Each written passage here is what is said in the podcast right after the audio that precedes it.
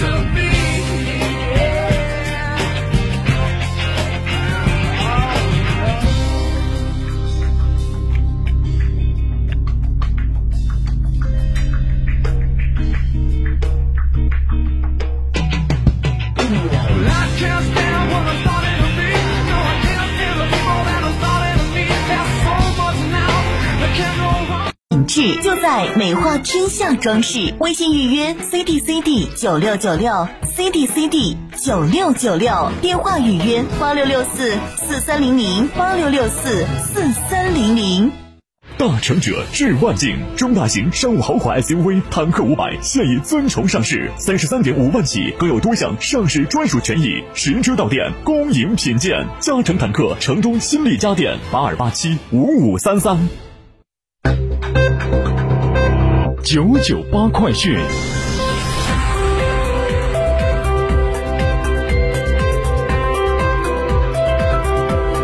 北京时间十四点零二分，这里是成都新闻广播 FM 九九八，我们来关注这一时段的九九八快讯。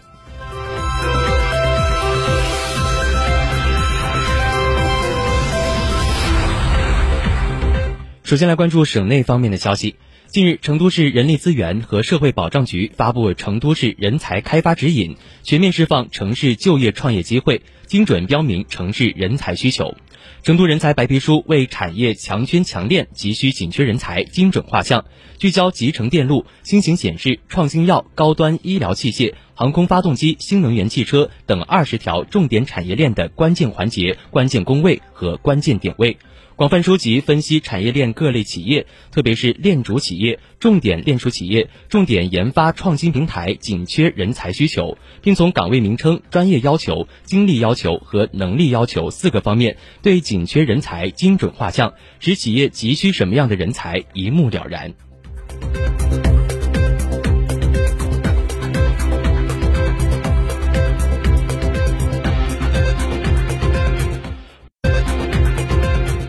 为充分发挥社会监督作用，提高矿山安全社会共治水平，近日，四川省应急管理厅、国家矿山安全监察局四川局结合四川省矿山实际，印发关于切实加强矿山安全生产举报奖励工作的通知。通知明确举报煤矿和非煤矿山重大事故隐患和违法行为，经查属实的，最高一次奖励三十万元。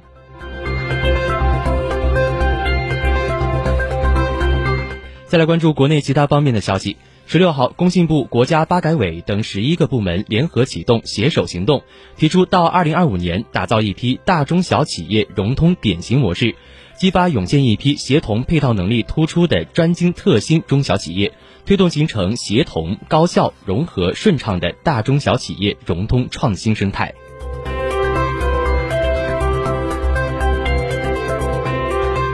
最新的农情调度显示，我国的夏粮长势良好，丰收有基础。目前，西南麦区的小麦已经陆续的成熟收获，而江淮、江汉进入到灌浆后期，黄淮大部、华南北部正值灌浆中期，华北、中北部、西北正在扬花灌浆。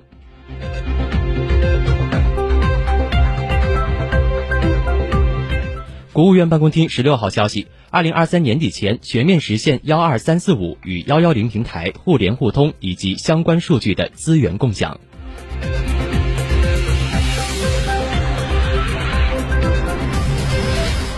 财政部、教育部、人社部日前下达二零二二年学生资助补助经费六百八十八点四七亿元，比上年增长了百分之五点三。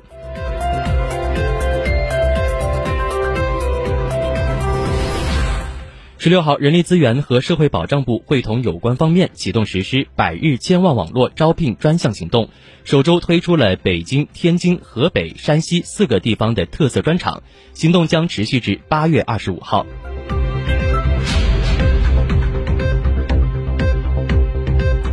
十六号的二十四时起，国内汽柴油价格每吨分别提高二百八十五元和二百七十元。按一般的家用汽车油箱五十升的容量来估测，加满一箱九十二号汽油将多花十一元。这是成品油价格年内的第汇总东京电力福岛第一核电站核污水排海计划审查结果的审查书草案。东电于二零二一年十二月提出了审查申请，而根据计划，核污染水将用海水稀释，再通过海底隧道在近海约一公里处排放。如果得到同意，该计划预计将经过征求公众意见等程序后获得批准。而计划批获批后，东电将在得到当地政府同意的基础上启动排海设备的正式施工。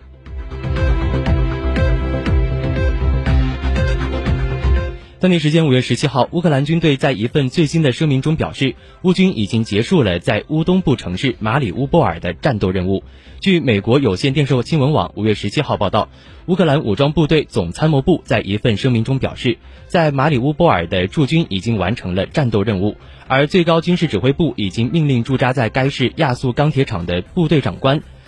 部队指挥官保护相关人员的安全。报告指出，乌克兰国防部副部长马马利亚尔证实，仍有部分的乌军留在亚速钢铁厂内。好的，接下来再来关注一下沪深股市目前的即时行情。目前上证综指的即时点位是三千零八十二点八一点，上涨九点六八点，涨幅为百分之零点三一。目前深成指的即时点位是一万一千一百九十三点七零点，上涨一百点三三点。涨幅为百分之零点九一。